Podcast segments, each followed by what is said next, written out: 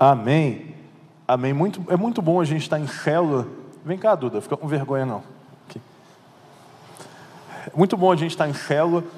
Interessante que toda célula tem então um momento de oração, a gente fez essa oração, tem um momento de louvor, tem um momento em que nós falamos sobre a realidade da igreja local, também nós fizemos a partir da oferta.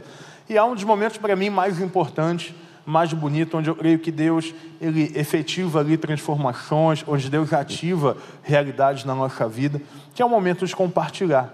Então eu queria dar boa noite a você novamente, seja bem-vindo à nossa grande casa. Nós estamos aqui juntos para poder compartilhar o que Deus fez. E aí eu convidei aqui a Duda. A Duda, é, ela tem uma história muito especial, assim, algo que me marcou quando a gente pensou no testemunho. O nome da Duda veio assim, num insight espiritual muito forte. Eu lembro que, eu acho que há um pouco mais de um ano atrás, um ano atrás, eu recebi os pais da Duda. Você não sabia, que agora sabe, seus pais me procuraram. Desculpa aí, Alexandre, você não podia falar, mas eu falei. Ninguém sabe, só tem umas 200 pessoas na internet, usa tudo, está tranquilo. A gente está em casa, né? E, e aí, é, eles muito preocupados com a Duda, porque a Duda estava desmotivada, a célula online, ela, ela não queria estar na célula, ela praticamente estava lá por obrigação, ou então estava lá preocupada com outras coisas. E ok, o tempo passou, a gente fez algumas mudanças, o Senhor foi conduzindo alguns processos, e hoje a Duda é uma líder de célula, recém assumiu uma célula. Que bom, tem uma menina da tua célula aqui. Muito legal. Tem alguém, gente, da célula da Duda aí? Olha aí, tá vendo? Tem mais de uma. E aí a gente vê um cenário completamente diferente. Ela recém multiplicou a célula dela, ela já está com uma célula para um padrão de célula grande, chegando aí em torno já de 15 meninas, você multiplicou a... Você assumiu quanto tempo? Ela assumiu em novembro, gente, a célula, olha só. E Deus tem derramado ali poder, tem derramado graça. Meninas têm chegado a Jesus por conta desse momento. Mas existe aqui um, um gap, tem um, um abismo, um, um espaço-tempo entre uma transformação da Duda. Eu queria te perguntar, pedir para você compartilhar com a gente o que aconteceu entre aquele período que seus pais conversaram com a gente, aquele momento da sua vida, para que houvesse uma mudança tão radical. Hoje, uma menina desmotivada com célula, desmotivada com a igreja local, que tinha poucos relacionamentos, passa a ser então uma líder influente, uma líder muito promissora no reino. O que, que aconteceu nesse meio tempo aí? Dá boa noite para o pessoal primeiro. A Duda falou que está nervosa, gente. Normal, né? Então vamos lá, vou te ajudar. Dá boa noite. Boa noite. Pronto, isso aí.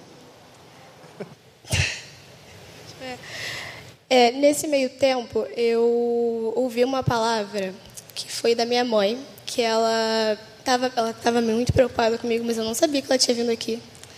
E ela me contou uma história que mexeu muito comigo, que foi a história de Eutico, que ela falou e aquilo encaixou muito no meu coração. A história, para quem não sabe, é tinha um menino, né, sentado numa janela no terceiro andar. E enquanto Paulo pregava, ele estava ouvindo a pregação de Paulo e ele dormiu no meio da pregação. E quando ele dormiu, ele caiu, né, obviamente. E ela fez meio que né, explicou a história assim. ela falou que a gente podia aplicar na nossa vida. Ela falou que quando a gente está num sono espiritual, a gente tende a cair para fora, né, para o lado de fora. E quando eu ouvi aquilo, eu tipo senti como se Jesus estivesse realmente assim me sacudindo, me acordando. E eu, tipo, aquela história fez eu tipo, literalmente me acordar, sabe? E virar uma chave no meu coração e mudar minha perspectiva sobre tudo na minha vida. Acho que, mas, tipo, essa história e, assim, a minha líder, assim, eu, quem não sabe, era da célula da Sara Latuf. E, assim, uma líder, assim, que eu não tenho palavras para agradecer tudo que ela fez na minha vida. Ela me discipulou, ela me acompanhou, meus pais também. E, assim, a vida, sua vida e a da Raquel foram, assim, nossa, muito importantes na minha vida, assim. Acho que. Sei isso. Legal. E o que mudou na Duda daquele tempo para a Duda de hoje? Qual foi a obra de restauração que Deus fez nesse processo que foi difícil, a gente acompanhou, a gente lembra, mas o, o, o que houve de transformação na sua vida, o que Deus mudou na tua história? Cara, eu acho que quando Deus, ele, ele eu ouvi uma, frase uma vez do Dan que mudou muito, né? Que ele não, ele não escolhe os capacitados, né? Ele capacita os escolhidos.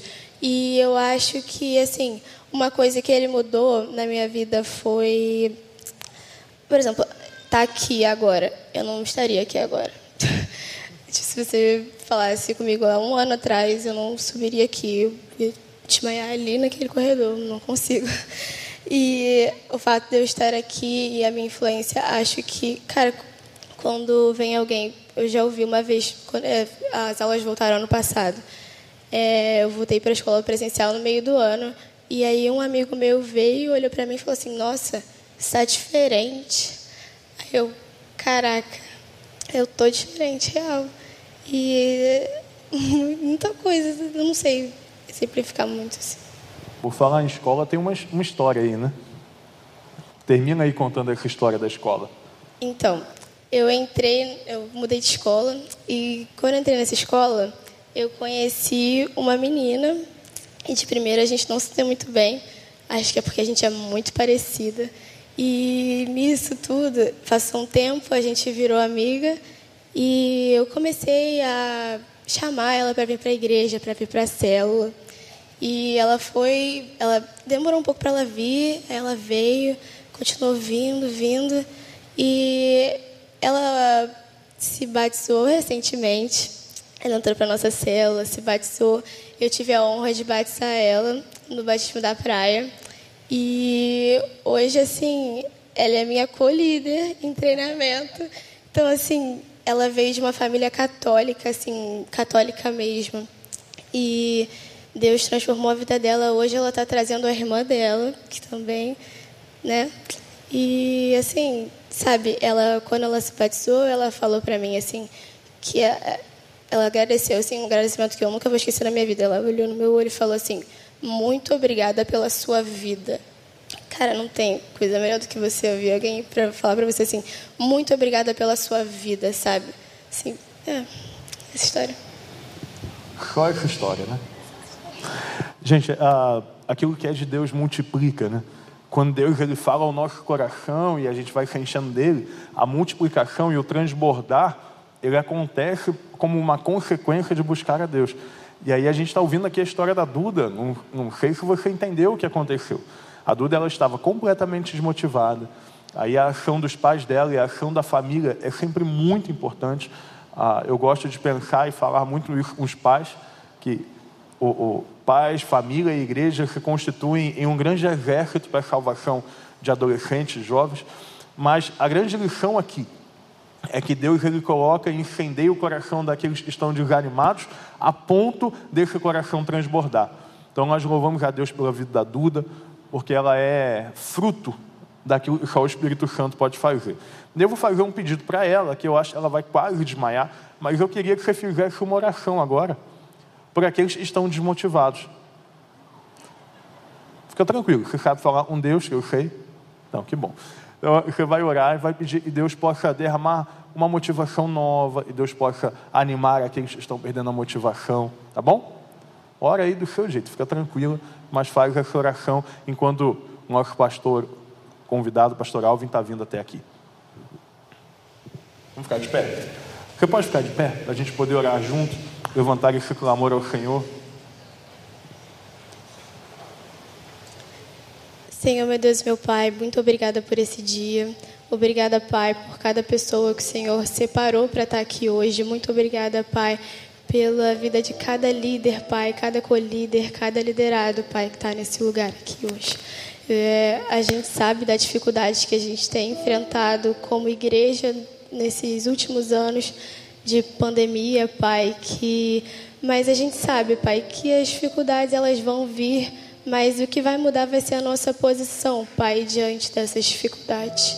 Que o Senhor possa, Pai, encher o coração de cada um que está aqui de esperança, Pai, por dias melhores. E que enquanto esses dias melhores não chegarem, que o Senhor possa revestir cada um aqui, Pai, para lutar essa batalha e que a gente vai vencer isso em nome de Jesus. Que o Senhor possa continuar abençoando a vida de cada um, Pai. Em nome de Jesus, amém. Amém. Você pode glorificar a Deus aí, irmão, pela vida da Duda, pela história dela. Deus te abençoe.